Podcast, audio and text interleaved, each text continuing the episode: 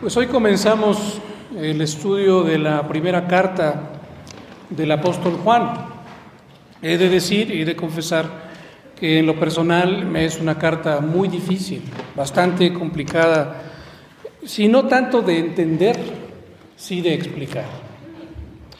Vamos a tratar de hacerlo a lo, a lo largo de las próximas semanas y oramos porque Dios nos bendiga y nos ayude a comprender cada verdad que encontremos aquí.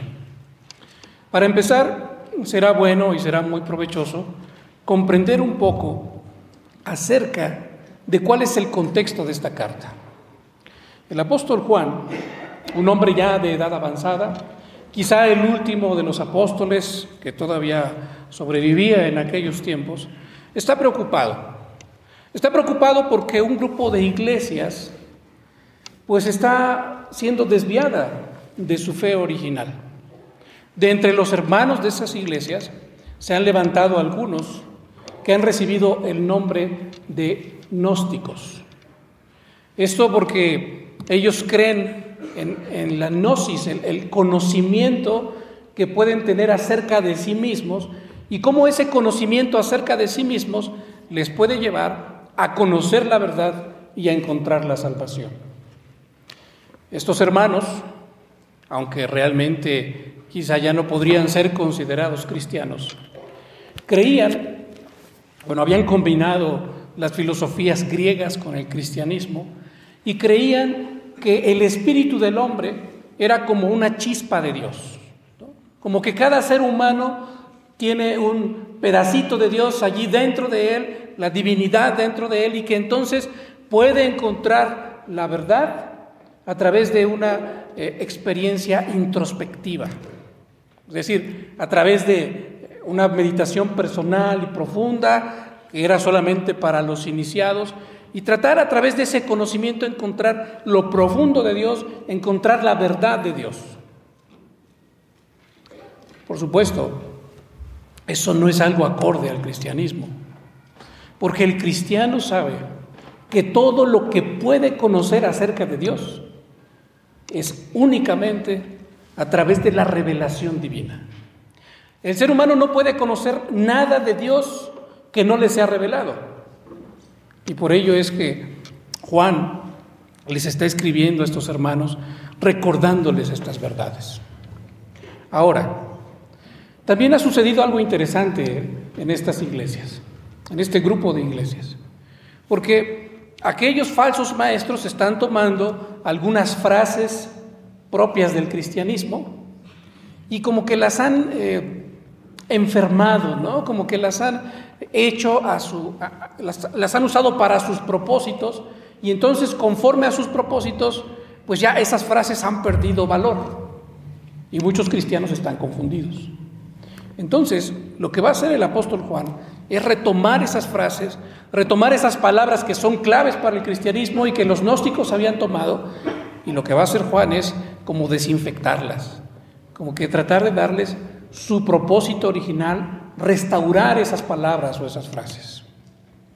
Dentro de las primeras frases que el apóstol Juan toma para darle de nuevo su propósito original es la cuestión de andar en la luz. Porque eso es lo que muchos aún eh, en nuestros días que mezclan el cristianismo con otras filosofías buscan o dicen o quieren que su luz, que, su vida esté iluminada o llena de luz. De hecho podemos verlo hasta en los programas de televisión.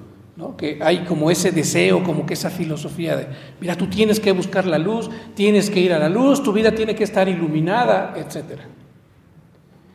Ahora, nosotros como cristianos usamos esa frase, tenemos que usarla, pero tenemos que saber exactamente lo que significa, lo que significó para los primeros lectores de esta carta o para los primeros cristianos y lo que debe significar para nosotros tiene que ser exactamente lo mismo, sin que nosotros nos equivoquemos o nos vayamos por otro lado.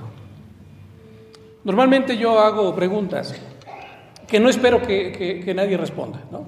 o que espero que la responda usted en lo profundo de su corazón. Y que usted diga, bueno, esto es algo para mí, yo me lo quedo, la pregunta la está haciendo el pastor, pero el pastor no lo tiene que saber. Y no es que yo quiera saber en este momento lo que usted piensa de esto, ¿no? o no por lo menos de cada uno en particular. Pero si yo le preguntara ahora, ¿usted considera que anda en la luz? ¿Qué diría? ¿Usted cree sinceramente que camina en la luz?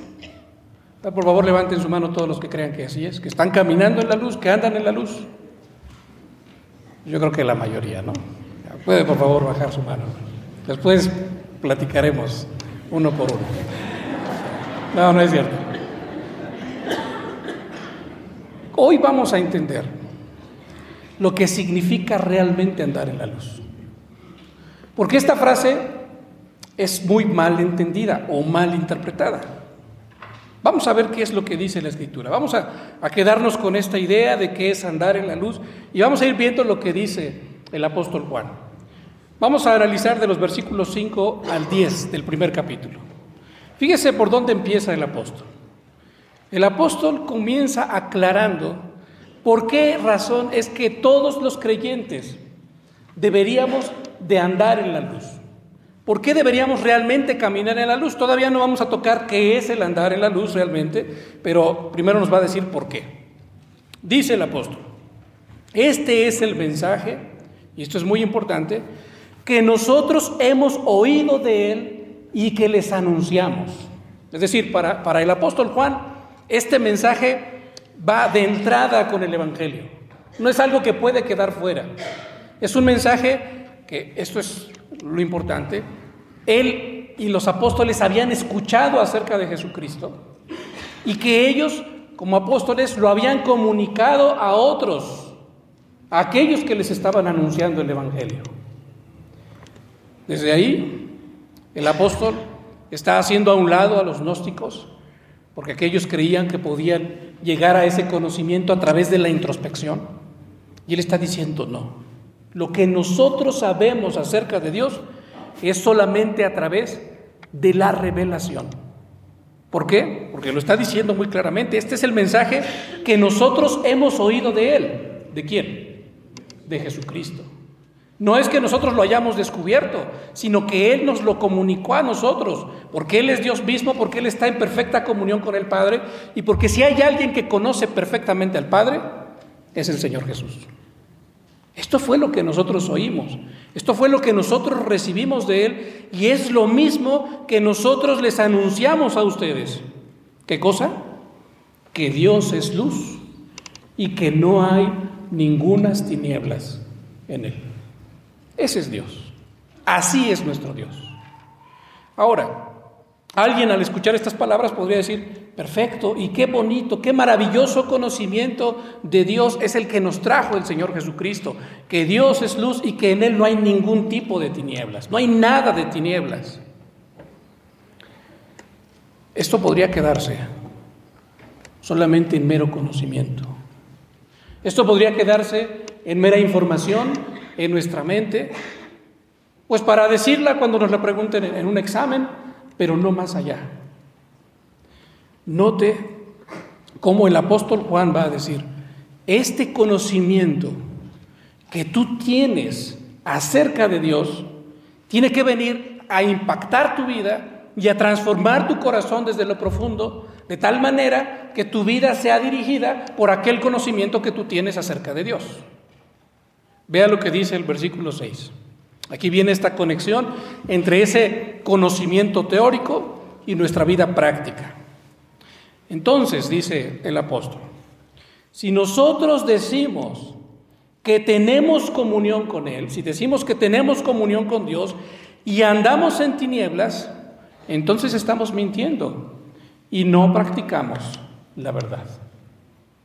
El hecho de que sepamos que Dios es luz y que no hay ningunas tinieblas en Él, tiene que llevarnos a nosotros a que si realmente estamos diciendo que tenemos comunión con Dios, pues entonces tampoco puede haber tinieblas en nuestra vida. Nuestra vida también tiene que estar llena de luz. Ahora aquí hay una palabra clave, la palabra comunión. Lo que, lo que Juan está diciendo es, Si nosotros decimos que tenemos verdadera comunión, verdadera conexión, que estamos realmente unidos a Dios, solamente de esa manera es que nosotros vamos a andar en luz, sin ningún tipo de tinieblas en nuestra vida. Lo que entonces nos ha de llevar a andar en luz no es un esfuerzo propio o personal, sino en la medida en la que nosotros estemos conectados con nuestro Dios. ¿Recuerda cómo lo enseñó el Señor Jesucristo? Él le dijo a sus discípulos, yo soy la vid y ustedes son los pámpanos. Y ustedes, así como un pámpano, no puede tener vida por sí mismo si no permanece pegado a la vid. Ustedes tampoco pueden tener vida si no permanecen en mí. Porque separados de mí, absolutamente nada podéis hacer. Por eso es que es tan importante para, para el apóstol Juan esta palabra de comunión. Lo que él está diciendo es esto. Nosotros necesitamos tener comunión verdadera, íntima, personal con el Padre, porque es la única manera en la que vamos a dejar de andar en tinieblas y vamos a andar en la verdadera luz. Eso es lo que el apóstol Juan está diciendo. Es realmente el cristianismo. Pero aquí entramos en un conflicto. Aquí es donde comenzamos a meternos en ciertos aprietos. Porque decimos, ¿qué es andar en luz? ¿Qué significa que en mi vida no haya ningún tipo de tinieblas? Entiendo que eso sucede solamente si estoy unido al Padre, pero, pues si estoy en comunión con el Padre. Pero ¿qué es exactamente? ¿Cómo se ve una persona y cómo sé yo que realmente ando en la luz? Bueno, mucha gente, incluido un servidor, hemos estado equivocados y hemos creído, esto lo digo con mucho cuidado, lo vamos a aclarar más adelante, hemos creído que el andar en luz es no cometer ningún tipo de pecado.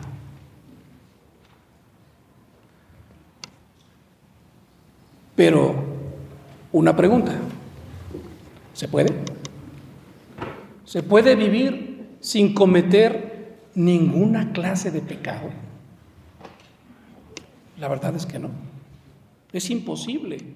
Nos damos cuenta en la propia escritura y nos hemos dado cuenta también en nuestra propia vida. Nos hemos esforzado, hemos puesto todo de nuestra parte por no pecar y terminamos pecando. Por eso el apóstol Pablo termina diciendo, dice, miserable de mí, ¿quién me librará de este cuerpo de muerte? Porque lo que yo quiero hacer no lo hago y lo que no quiero hacer, eso hago. Pero ¿sabe qué dice el apóstol? Gracias doy a Dios. ¿Por quién? Por Jesucristo. Porque Él puede liberarme de la esclavitud al pecado. Esta cuestión para, irlo aclarando y viéndolo a la luz de este texto que estamos viendo hoy, está en los siguientes versículos. Voy a leer versos 5, 6 y 7 y después vemos los siguientes versículos para tener la idea completa. Dice el apóstol, este es el mensaje que hemos oído de él, de Jesucristo, y es el mismo mensaje que les anunciamos a ustedes, que Dios es luz y que no hay ningunas tinieblas en él. Y si decimos, si nosotros decimos que tenemos comunión con él y andamos en tinieblas, mentimos y no practicamos la verdad. Pero si andamos en luz, como Él está en luz, tenemos comunión unos con otros y la sangre de Jesucristo, su Hijo, nos limpia de todo pecado. Desde aquí entonces se va aclarando un poco ya lo que realmente significa andar en la luz. Andar en la luz no es una cuestión de evitar el, pecado por un esfuerzo personal. Andar en la luz es, sí, buscar la limpieza del pecado, pero a través de quién? De Jesucristo. Por eso está diciendo aquí el verso 7, si nosotros andamos en luz como Él está en luz, nosotros tenemos comunión unos con otros y la sangre de Jesucristo, su Hijo, nos limpia de todo pecado. Eso aún puede seguir causando cierta confusión en algunos, pero los siguientes versículos lo van a aclarar. Dice el versículo 8, 9 y 10. Fíjese cómo eh, el apóstol no está hablando o no está diciendo que el vivir en luz sea no cometer ninguna clase de pecado. El andar en luz lo vamos a definir en un momento más. Verso 8, 9 y 10. Si decimos que no tenemos pecado, nos engañamos a nosotros mismos y la verdad no está en nosotros. Es decir, nadie puede decir, no, pues yo no peco, yo no cometo ninguna clase de pecado, porque entonces se está engañando a sí mismo y no estamos, la verdad no está en nosotros. Verso 9, si confesamos nuestros pecados, Él es fiel y es justo para perdonar nuestros pecados y para limpiarnos de toda maldad. Si decimos que no hemos pecado, le hacemos a Él mentiroso y su palabra no está en nosotros. ¿Qué está diciendo Juan? Él está diciendo, en realidad hay pecado en nuestra vida. Somos pecadores y cometemos pecado. Entonces, ¿qué significa esto de andar en luz? Vamos a ir al Evangelio según San Juan. Acompáñeme al capítulo 3, por favor.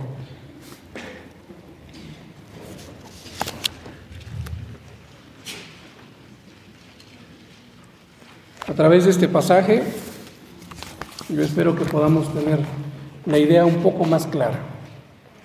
Capítulo 3 del el Evangelio según San Juan. Es, es el mismo hombre que escribe la carta que estamos estudiando. Es el mismo apóstol. Vea lo que dice el capítulo 3, versos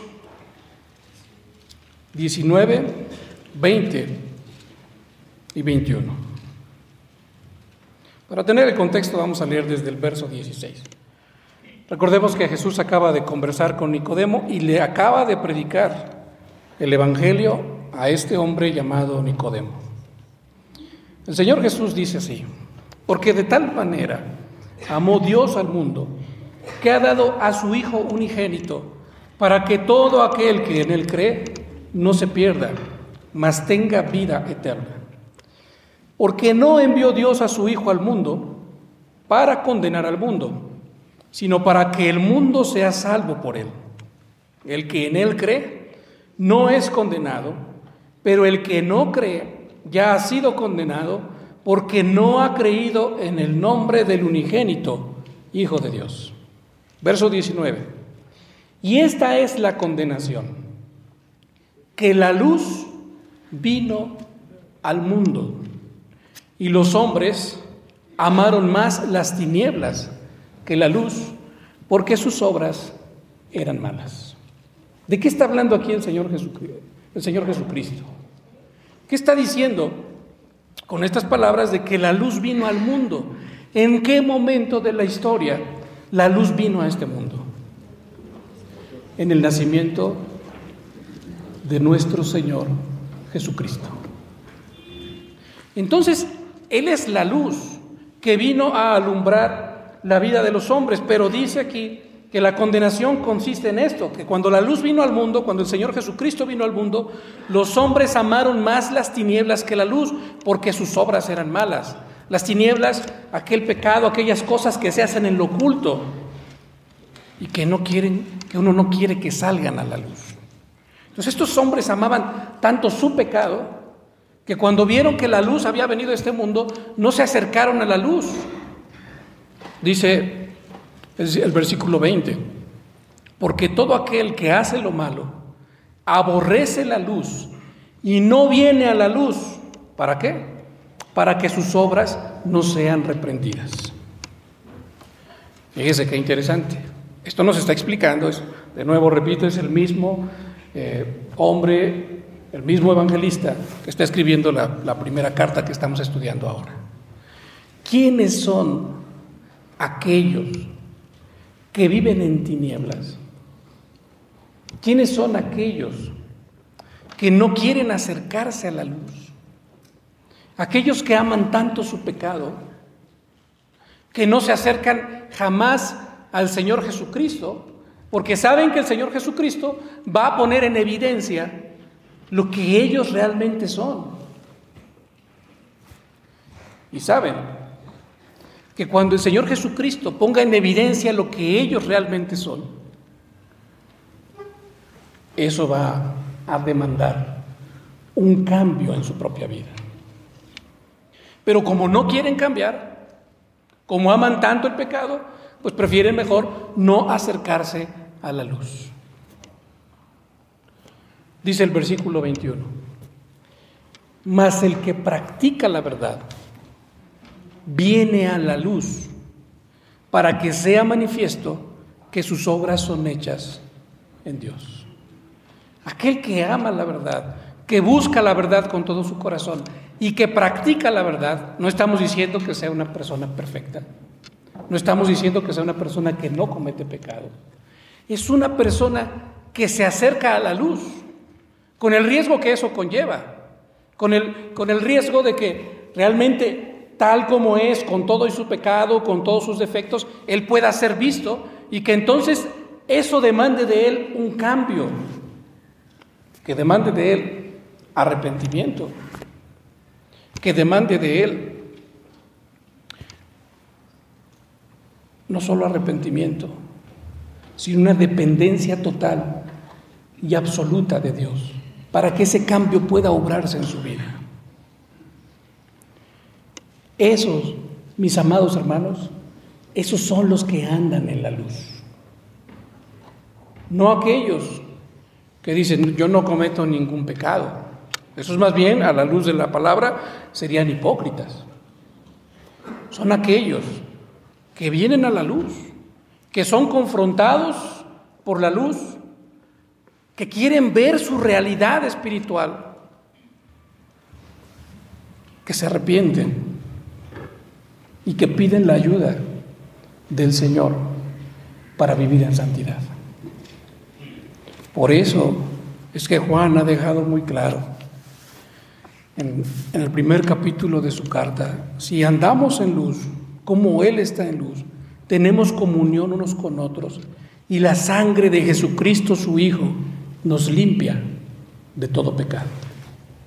Porque es la única manera en la que nosotros podemos cambiar, o en la que nuestra vida puede ser transformada conforme a la voluntad de Dios. Ahora esto, hermanos, está presente desde el Antiguo Testamento. Le voy a invitar, por favor, a un último pasaje que es el Salmo número 19, un, salmo precioso, muy, muy conocido por, por todos nosotros.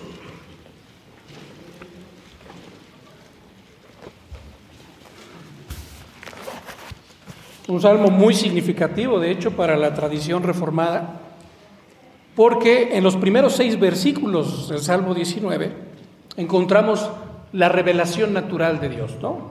Los cielos cuentan la gloria de Dios y el firmamento anuncia la obra de sus manos. Es decir, el hombre puede saber que hay un Dios y que existe un Dios por todo lo que hay creado. Eso, eh, eso, de eso tratan los primeros seis versículos del Salmo 19. Pero a partir del versículo 7 hasta el final, el salmista se centra ya no en la revelación natural de Dios, sino en la revelación sobrenatural de Dios. ¿Cuál es esta? La palabra escrita. Dice así el salmista, y, note cómo esto de andar en la luz tiene que ver con este venir al Señor, acercarse a Él para que nuestras obras sean manifiestas y para que nuestro corazón sea transformado. ¿Y qué tanto necesitamos esta luz? La ley de Jehová, dice el salmista, es perfecta, que convierte el alma. El testimonio de Jehová es fiel, que hace sabio al sencillo. Los mandamientos de Jehová son rectos, que alegran el corazón. El precepto de Jehová es puro.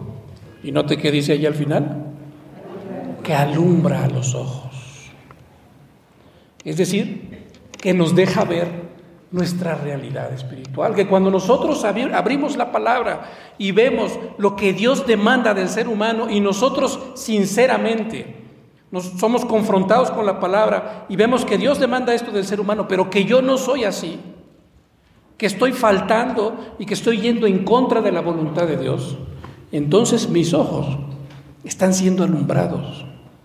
Y entonces la luz puede llegar a mi vida, porque allí es donde se muestra mi necesidad de Jesucristo. Porque la verdadera luz vino al mundo.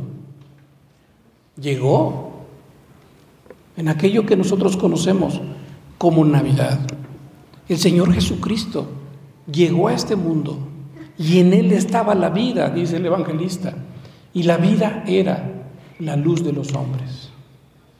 Entonces lo que nosotros tenemos que hacer, según nos está diciendo aquí el Salmo 19, es venir a la palabra de Dios, buscar en su ley, buscar en su testimonio, buscar en sus mandamientos, buscar en sus preceptos, porque todo ello nos va a enseñar a Jesucristo, nos va a dirigir a Él, nos va a mostrar nuestra realidad y nos va a mostrar nuestra necesidad del Salvador. Pero sigue diciendo, el temor de Jehová es limpio, que permanece para siempre. Los juicios de Jehová son verdad, son todos justos. Deseables son más que el oro y más que mucho oro afinado y dulces más que miel y que la que destila del panal. Es una descripción de la palabra de Dios y de cómo ella nos puede mostrar nuestra propia realidad. Sigue diciendo, versos 11 en adelante, tu siervo, es decir, aquel que se somete a tu voluntad, solamente este tipo de hombres y mujeres, tu siervo es además amonestado con ellos. Entendemos lo que es una amonestación, ¿no? aquel llamado de atención para corregir el camino. Tu siervo es además amonestado con ellos. En guardarlos hay grande galardón. Verso 12. ¿Quién podrá entender sus propios errores? ¿Quién puede, por sus propios medios, decir, yo estoy mal en esto, estoy mal en aquello, estoy faltando a la voluntad de Dios en estas áreas de mi vida, no estoy haciendo lo correcto delante de Él? ¿Quién puede hacerlo? Nadie. Por eso el salmista está diciendo, ¿quién podrá entender sus propios errores? Y luego le ruega al Señor, por favor, líbrame de los que me son ocultos. Porque hay cosas que yo no puedo ver en mí mismo. Yo soy demasiado bondadoso conmigo, me apapacho mucho, me consiento mucho y me paso muchos pecados. Porque creo que me, lo, me lo merezco. Creo que no es algo tan malo. Creo que lo puedo disfrutar. Creo que tengo ese derecho. Pero el salmista está diciendo, no, ¿Quién puede entender sus propios errores? Por favor, líbrame de aquellos que me son ocultos. Verso 13. Preserva, y esto es muy importante, preserva también a tu siervo de las soberbias. Este es un pecado, el que el salmista está siendo muy específico. ¿Y sabe por qué está siendo tan específico diciéndole al Señor, líbrame de las soberbias? Preserva a tu, a tu siervo de las soberbias, que no se enseñoren de mí. Porque si hay un pecado que es difícil, muy difícil de reconocer, es la soberbia. ¿Y sabe por qué? Porque el que es soberbio, pues piensa que está bien y nunca va a admitir su pecado, jamás va a admitir su error. Por eso está diciendo el salmista, por favor presérvame también de las soberbias. No dejes que ellas se enseñoreen de mí, no dejes que ellas me gobiernen. Entonces, cuando tú me libres de todas estas cosas, yo seré íntegro y estaré limpio de gran rebelión. Termina diciendo el salmista, que sean gratos los dichos de mi boca, las palabras que salen de mi boca y además la meditación de mi corazón delante de ti, oh Jehová, roca mía y redentor mío. Solamente, lo que está diciendo el salmista es esto, solamente si tú me, me muestras cuáles son mis errores, arrojas luz sobre mi corazón y muestras todo lo malo que en él hay, entonces el cambio podrá venir porque podré darme cuenta realmente, porque tú me lo revelarás, de cuáles son las cosas que deben cambiar en mi vida. ¿Qué sigue después de esto? Pues arrepentirse. Por eso si nosotros regresamos a la primera carta del apóstol Juan, vamos a encontrar que él termina diciendo, si decimos que no tenemos pecado, nosotros nos engañamos a nosotros mismos. La verdad no está en nosotros. Pero si nosotros, ya una vez que andamos en la luz y que nuestro pecado ha sido revelado, si nosotros confesamos nuestros pecados, Él es fiel y justo para perdonar nuestros pecados y sabe para qué también, para limpiarnos de toda maldad. Es decir, para ayudarnos a vivir en perfección. En resumen, hermanos, ¿qué es andar en la luz? Ya lo dijimos.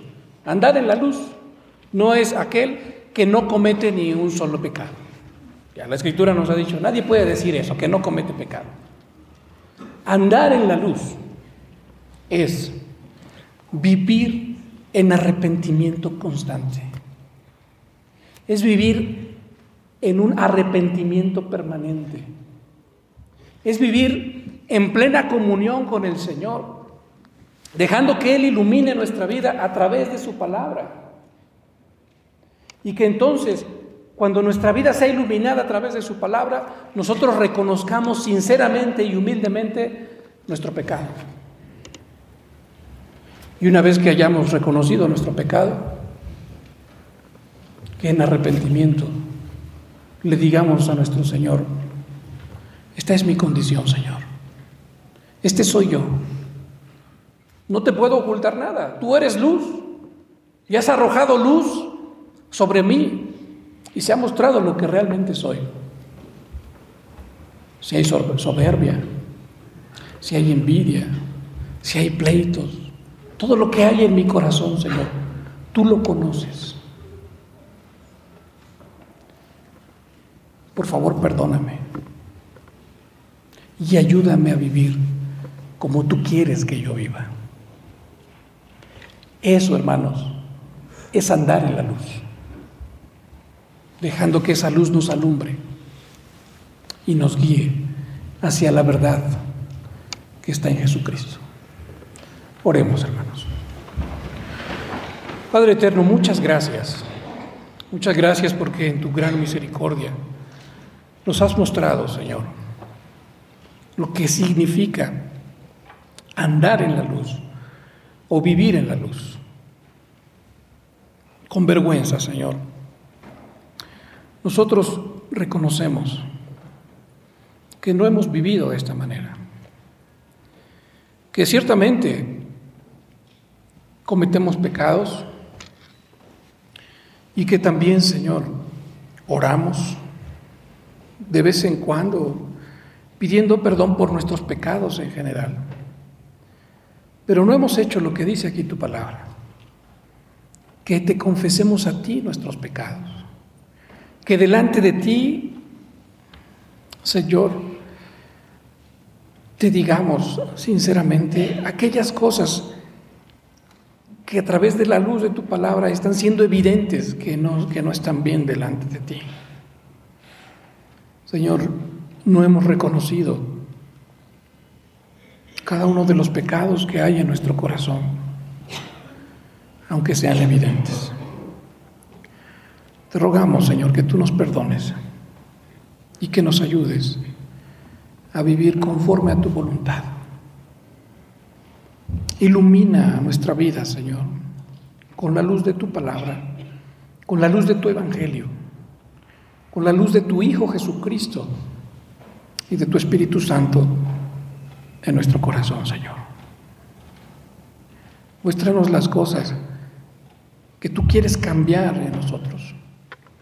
Llévanos al arrepentimiento sincero, genuino, Señor, para que podamos encontrar en tu Hijo Jesucristo, Señor, ese cambio, esa restauración que necesitamos, Señor, desde lo profundo de nuestro ser.